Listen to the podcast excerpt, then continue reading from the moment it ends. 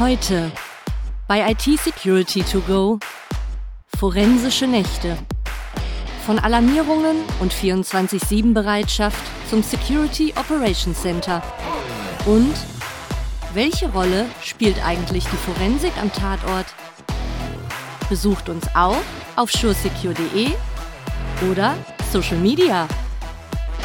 Und hier ist euer Gastgeber, der Security Horst.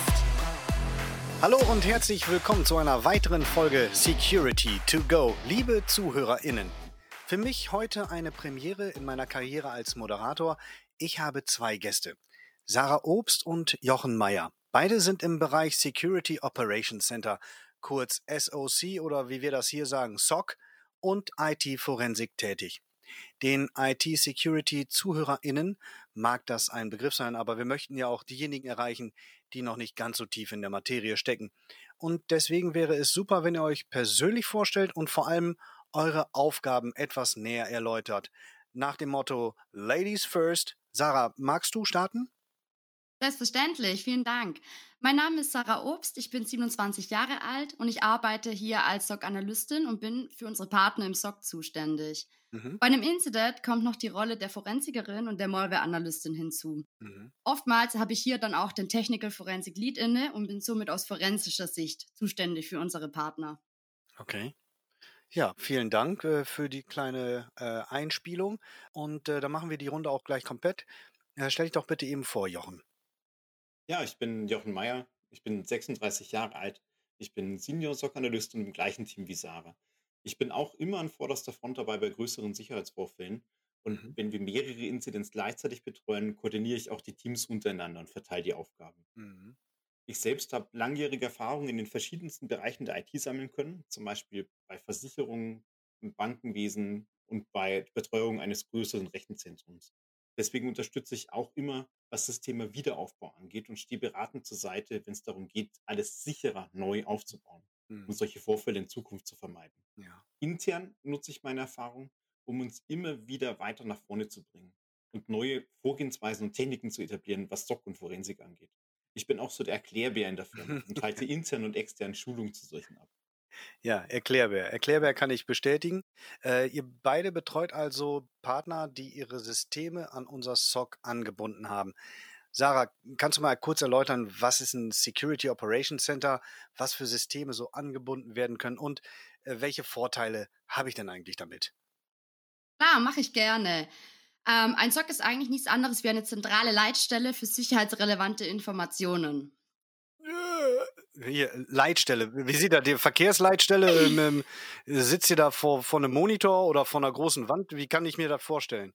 Ähnlich, ähnlich, ja. Leider ähm, ist in meinem Büro nicht ganz so viel Platz für so Riesenmonitore, aber es funktioniert so ähnlich. Also wir haben, wir bieten auf jeden Fall eine 24-Stunden-Überwachung und Analyse von den mhm. Daten und von den Logs an. Ähm, natürlich müssen auch wir ab und an mal schlafen. Dementsprechend wird das nachts über verschiedene Alarme getriggert. Ja. Ähm, aber wir haben auf jeden Fall immer ein Auge auf das Sock. Das heißt, irgendwo geht da so, irgendwo geht da so ein rotes Licht an oder eine, eine rote äh, Meldung und dann würdest du dann reingehen und gucken, was da jetzt tatsächlich passiert ist wenn es nach unserem Chef geht, der wollte eigentlich einen Alarm bei uns etablieren. Also, dass wirklich eine Sirene bei uns losgeht bei irgendeiner Alarmierung. Oh ja, oh ja so, so, wie in den schlechten 80er-Jahre-Filmen, wo dann auf einmal so eine Rundumleuchte aufploppt, ja. Ähnlich, ähnlich, so sah der Plan, glaub aus. Nein, tatsächlich geht bei uns dann nachts das Handy an. Ähm, ja. Je nachdem, wer Bereitschaft hat, ähm, das Handy klingelt, schickt einen Alarm über unsere Bereitschafts-App und dann ähm, setzen wir uns natürlich an den Rechner und schauen, was beim Kunden los ist. Ja, und, ähm und was, was ist denn eigentlich äh, das Besondere an unserem SOC? Ähm, naja, also wir bieten eine sehr enge Zusammenarbeit mit unseren Partnern. Das heißt, wir informieren mhm. über, ihnen über das, was wir im SOC finden, auch über das, was wir im SOC machen.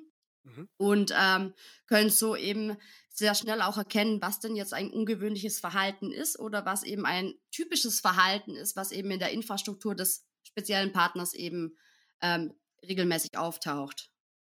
Okay, und ähm, was, was speziell wird da jetzt mit, mit angebunden? Werden da auch die Firewalls oder ich weiß nicht, I, IoT und I, äh, OT-Geräte, werden die da auch mit angeschlossen? Also am besten ist natürlich, man schließt einfach alles an, was im Netzwerk sich befindet. Darunter ja. sind natürlich sämtliche Server, es sind alle Clients, ähm, die angebunden werden können, die gesamte Domäne inklusive Domain Controller. Ähm, wichtig ist auch Web- und File-Server mit anzubinden. Aber auch natürlich Firewalls etc. Auch okay. diverse ähm, äh, Security-Produkte kann man mit anbinden an unser SOC. Also wir sehen da schon einiges.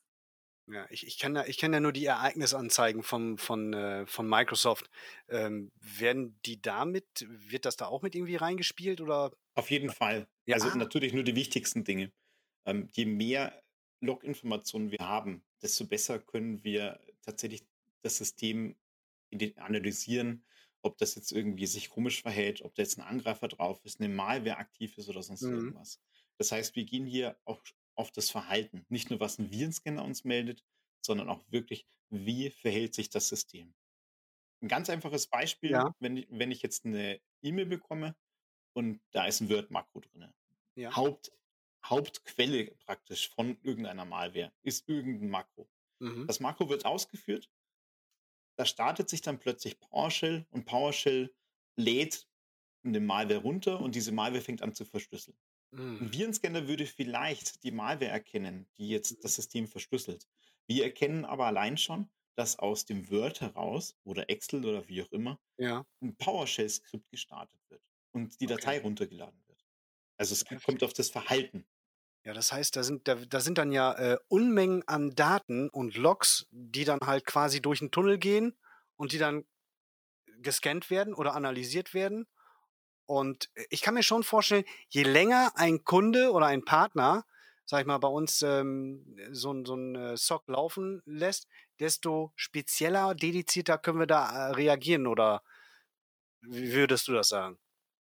Ganz genau. Also ähm, wir müssen natürlich auch dieses Thema erst kennenlernen. Das ja. ist ganz klar, weil jeder Kunde ist anders. Jeder stellt irgendwas anderes her hat andere Standardprogramme, ähm, nutzt eine andere Office-Version oder andere Windows-Version oder wie auch immer.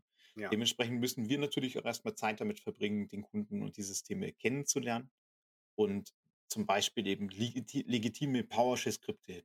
Wir haben tausende PowerShell-Skripte ähm, äh, gesehen bei Kunden und die müssen wir erstmal ausnehmen, okay. weil die ja legitim sind und nicht ständig irgendwie bei uns dann Alarm hochploppen lassen müssen. Okay. Ja, also du hast es auch gerade schon gesagt, ich benutze dann immer ganz gerne Fingerprint. Da gibt's ja nur einen für jeden. Und wahrscheinlich ist es genauso auch in der, in der Wirtschaftswelt. Äh, jede Netzwerkinfrastruktur ist äh, gleicht niemals einem anderen, äh, einer anderen Struktur, denke ich mal. Oder sehe ich das falsch? Nein, ich denke, da liegst du voll, vollkommen richtig. Okay. Wow, ich habe ja doch noch was mitgeschnitten hier. Ich lerne auch heute wieder was von euch. Ihr seid, äh, ihr seid beides Erklärbären, wie schon eingangs mal mitgeteilt, ähm, äh, erklärt. Ihr Erklärbären.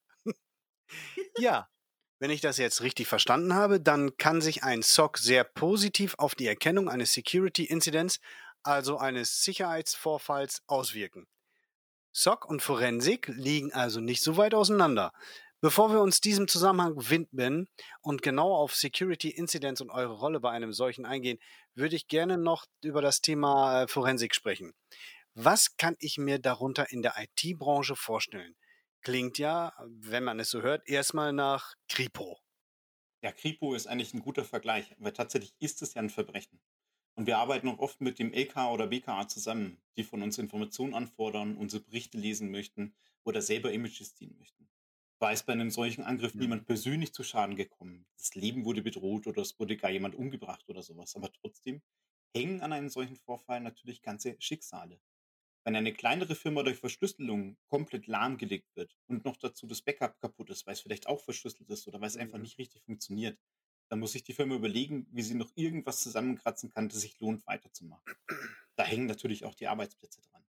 Oder bei einer Produktionsfirma, die zum Beispiel Autoteile für BMW oder Tesla herstellt, die pünktlich geliefert werden müssen. Oder Computerchips für Apple oder sowas.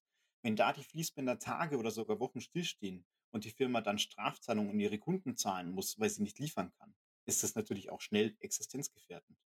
Umso ernsthafter nehmen wir unsere Arbeit von der allgemeinen Betreuung und Beruhigung der Menschen bis hin zur Aufklärung, was genau passiert ist. Noch dazu unterstützen wir immer beim Punkt Kommunikation sei es nach intern zu den Mitarbeitenden, zu Lieferanten und Partnerfirmen oder für die Öffentlichkeit. So ein Vorfall kann schnell zu einem Vertrauensverlust führen, weil Ja. Partnerfirmen dann plötzlich keine Mails mehr mit Anhängen öffnen wollen von einem, um sich selber nicht irgendwas einzufangen und so weiter. Man Ja. muss immer aufpassen, welche Informationen man wie in die Öffentlichkeit abgibt.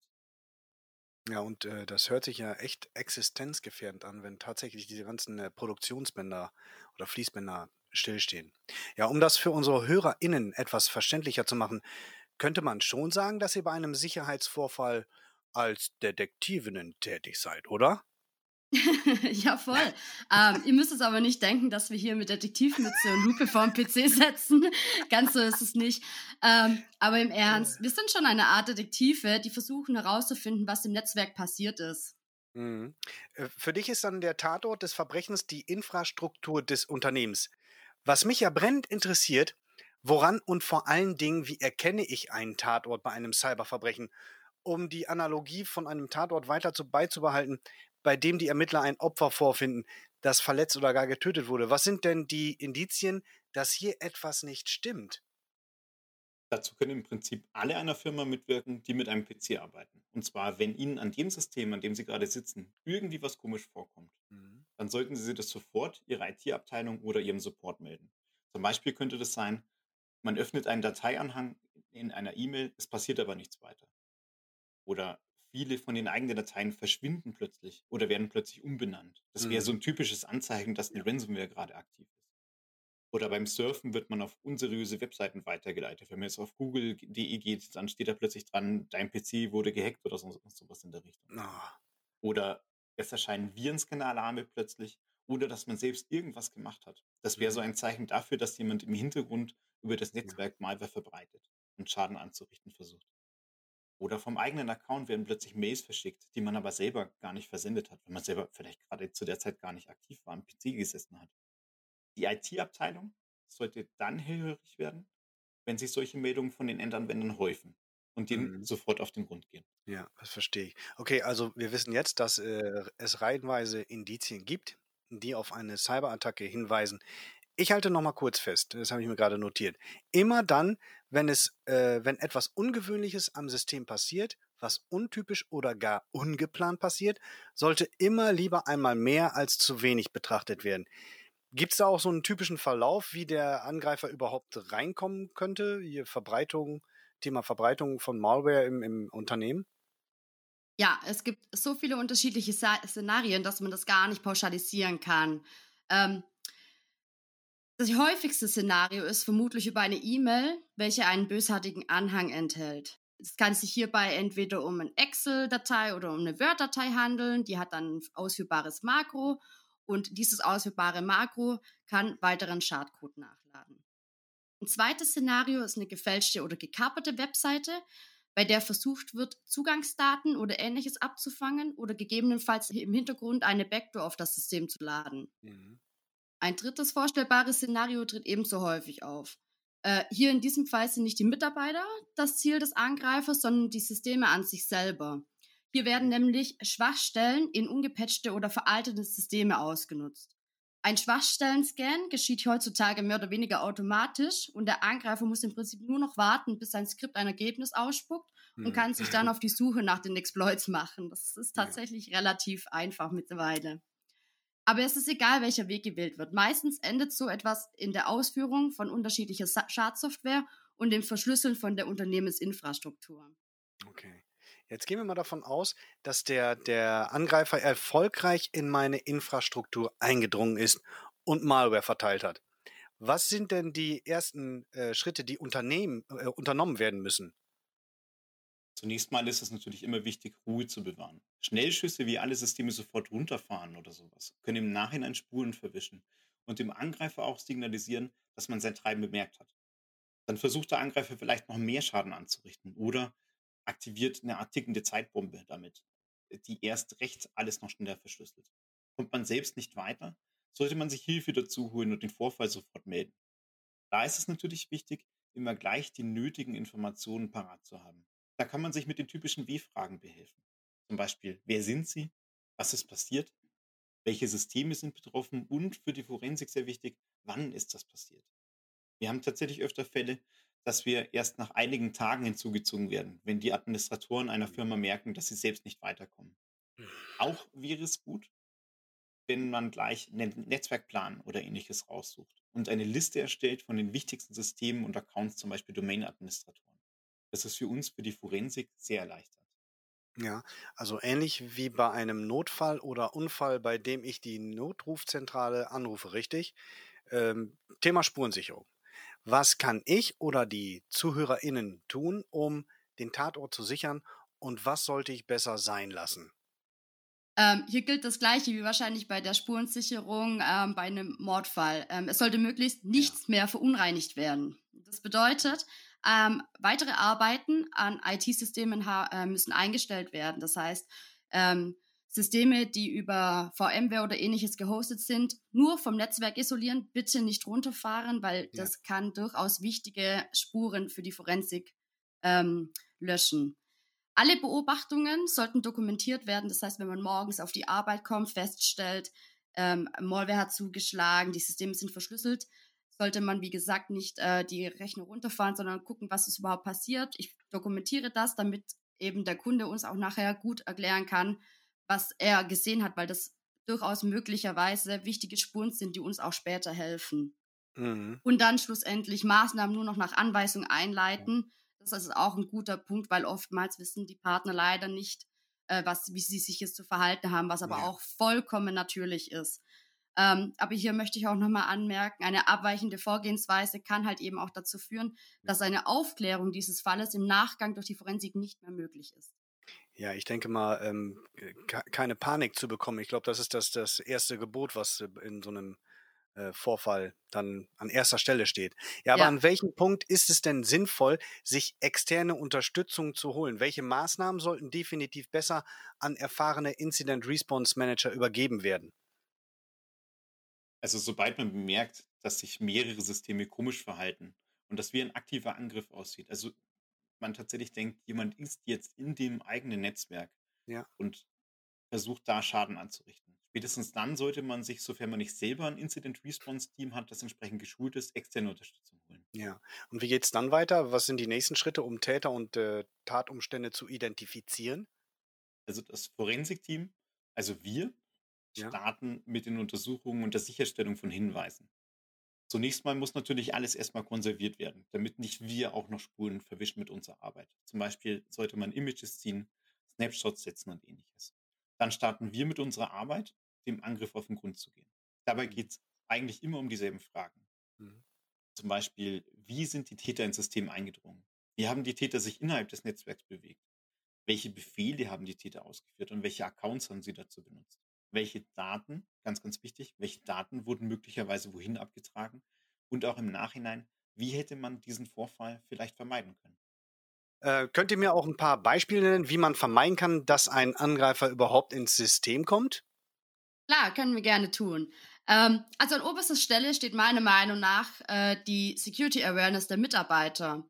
Man sollte die hier aufmerksam schulen und die darauf hinweisen, welche Gefahren eben schon bei einer empfangenen E-Mail liegen. Wir hatten das ja vorhin schon mal kurz angesprochen. Ah, hier, das, da, du meinst jetzt hier so Phishing-Mails und so weiter. Wenn ich äh, gerade im Lotto gewonnen habe, den Jackpot von 79 Millionen, dann sollte ich optimalerweise nicht da Nein, am besten nicht. Nein, das ist vielleicht eventuell eine Möglichkeit. Habe ich ja oben schon beschrieben, entweder okay. deine Zugangsdaten zu erhalten, E-Mail-Adresse, Passwort oder halt eben äh, gleich direkt eine Backdoor auf deinen äh, Rechner zu installieren. Also am besten auf sowas nie reagieren.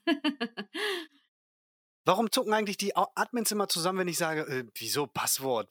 Passwort 158 oder Passwort 5 mal die 1 ist doch in Ordnung. Mit Unterstrich.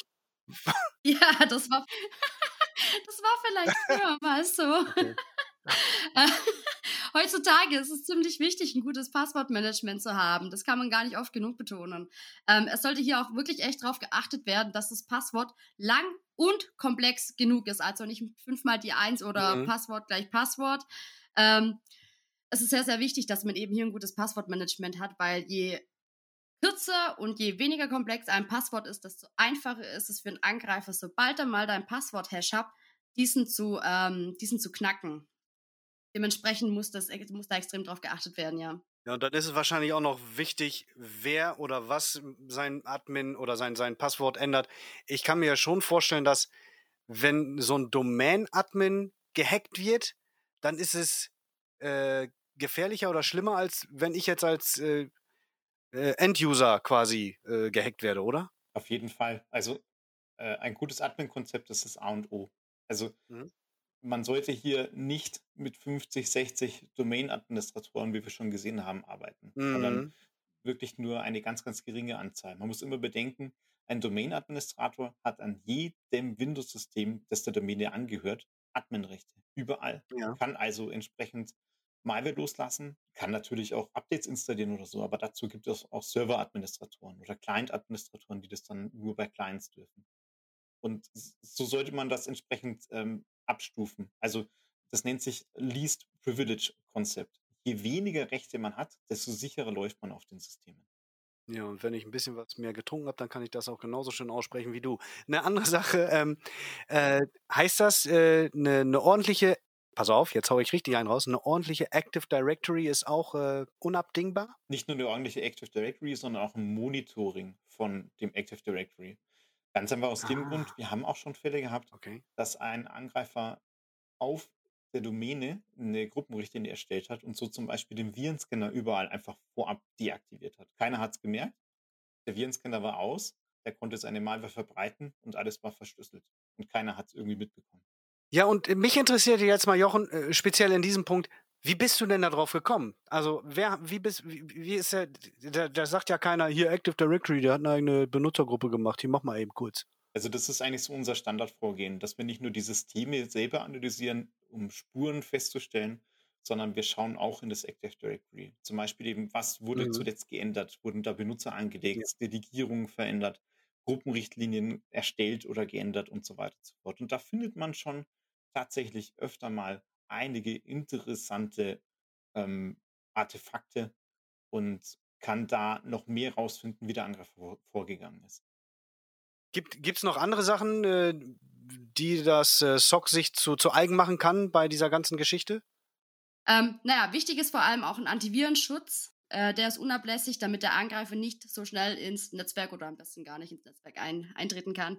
Ähm, hier ist es aber wichtig zu wissen, dass man nicht mit einem signaturbasierten Antivirenlösung arbeitet, sondern mit einem verhaltensbasierten. Das bedeutet, dieser Antivirenschutz bringt eine Art Sandbox mit mhm. und schafft es dann, verdächtige Dateien innerhalb dieser Sandbox auszuführen und so anhand des Verhaltens der Dateien zu sehen, ist diese Datei böse oder ist es eine voll, ja. vollkommen legitime Datei?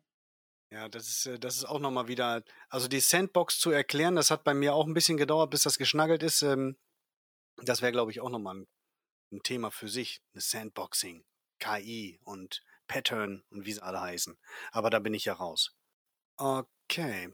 Ja, dann gibt es auch hier, ihr habt da so gerade so, einen, so einen tollen Begriff benutzt, äh, Aktualisierung oder, oder Patchen oder Updaten, ich weiß nicht. Ja, genau. Ebenso wichtig ist natürlich auch ein Patch-Management. Systeme sollten immer auf dem neuesten Stand sein, um etwaige Sicherheitslücken eben so schnell wie möglich zu schließen. Ich meine, wir erinnern uns an den März 2021, wo so etwas eine ganz neue Bedeutung bekommen hat. Ja, ja, ich erinnere mich. Äh, was war da nochmal? Also letztendlich waren Tausende und Abertausende Exchange-Server angreifbar. Da war eine riesengroße Schwachstelle, Ach, ja. über die konnte man einfach, und das tatsächlich sehr, sehr einfach, ähm, Dateien, also sogenannte Web-Shells auf dem System ablegen und die im Prinzip dann als Trojaner benutzen.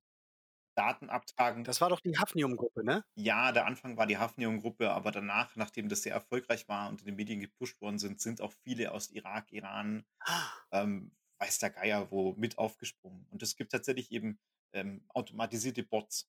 Diese Bots versuchen über diese Schwachstelle reinzukommen mhm. und versuchen da dann Schadcode auszuführen oder eben direkt Daten abzutragen oder zum Beispiel einfach nur an den Dump von der ASUS Excel ranzukommen, wo eben die Hashes zum Beispiel eben von den derzeit angemeldeten Administratoren drin sein können. Ja, heftig. Ja, mega, danke.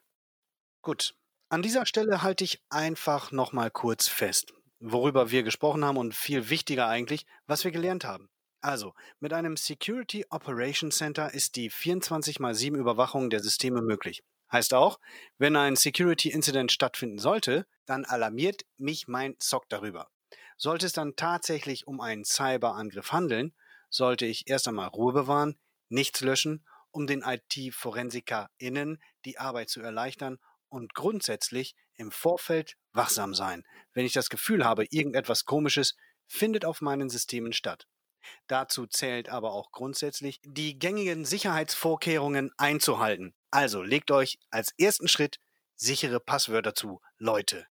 Ich möchte mich ganz herzlich bei Sarah und Jochen bedanken. Toll, dass ihr uns einen äh, Einblick in das Tätigkeitsfeld der IT-Forensik geben konntet. Ich finde euch bei weitem cooler als Sherlock Holmes, aber nicht den mit Robert Downey Jr. und Jude Law. Vielen Dank, Horst. Es war mir ein Vergnügen. Hat Spaß gemacht, danke. Cool. Und damit danke ich natürlich auch wieder allen ZuhörerInnen. Schön, dass ihr eingeschaltet habt. Das nächste Mal werden wir über das Thema Krisenmanagement sprechen. Ich bin gespannt. Ich hoffe, ihr seid es auch. Also, seid wieder dabei, wenn es heißt IT Security to Go mit mir, dem Security Horst. Und denkt daran, Safety first.